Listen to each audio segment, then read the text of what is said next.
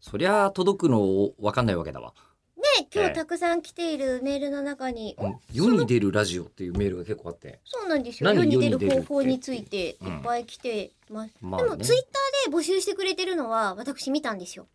それは僕は見逃してるんですよ。あー、一瞬ですからねそうなんだよね。あいつで、ねうんあの、あいつっていうのはツイッターのこあとかな。そうです、 うんちょっとなんか親しみを込めちゃうあいつは、憎いあいつの昆虫ショーですよ憎いあいつの昆虫賞。いうんや、憎いアンチキ賞じゃねえ か。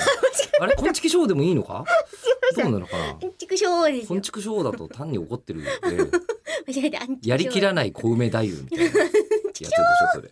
えーで、あの、こう、そのね、えー秋っぽいツイッターで、やってたかなと。あ、でももっと秋っぽいので言うと、この番組自体が何喋ったか覚えてないじゃないですか。まあ特に吉田さんの、そうですね。本当に覚えてないんですよ。うんうん本当に覚えてないんですよ。常に。で、だから、俺募集したと思ってたんですけど、して募ない集のす。らしてない吉あ、田しさてないの、俺。んは発起人ではなくて、D があうのん石川さんがうん。勝手にやってくれたという優しさです、今は回世に出る方法を探したいからといいうことで、うんうんそうか、それで、でなんか続々と来てるんですけどラジオネーム龍之介さんとかが、はい大物芸能人からプロ野球選手まで続々と YouTube デビューが報じられている昨今。ああここは時代の流れに乗って口を開くも YouTube 進出はいかがでしょうかみんながやることやったら埋もれちゃうんじゃないの、ゲーム実況や歌ってみた、踊ってみた、演奏してみた、などなど、今1秒で否定されたけど、あえー全部埋もれに行くやつですね。えー、YouTuber としてはじ定番のジャンルも、えーもちろん面白そうですし、えーえりこさんがお誕生日に源氏パイを召し上がる姿も映像で見られればこれに勝る幸せはございません。なるほど、えー吉田さんのデジタルガジェットのうんちくも、えうんうんー映像付きで楽しめたら最高ですねみたいなことを言っていただいてましたが、なるほど、えーもうあのなんていうんですか、あのーやるわけないじゃない ですか。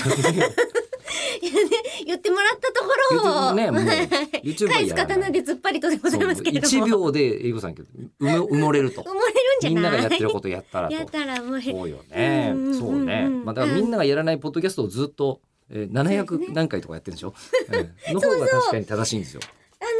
のね、はいはい700。あ、世に出る方法ね。もうかった。そううん。はあれどこだっけなめちゃくあそうそうそうそうピケさんが、ね、言はっいはいはいてくれてますね、えー必聴会なものを YouTube とかにアップして間口あを YouTube 広げるってどうでしょう YouTube いやって書いそてあうなの YouTube やりたくなるのもすごいわかるよわかるんだけどね、えー、今更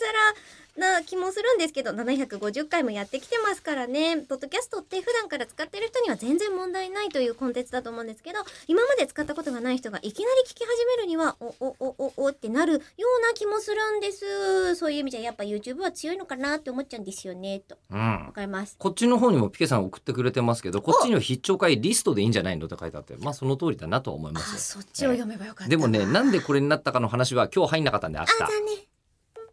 あ、落としちゃう。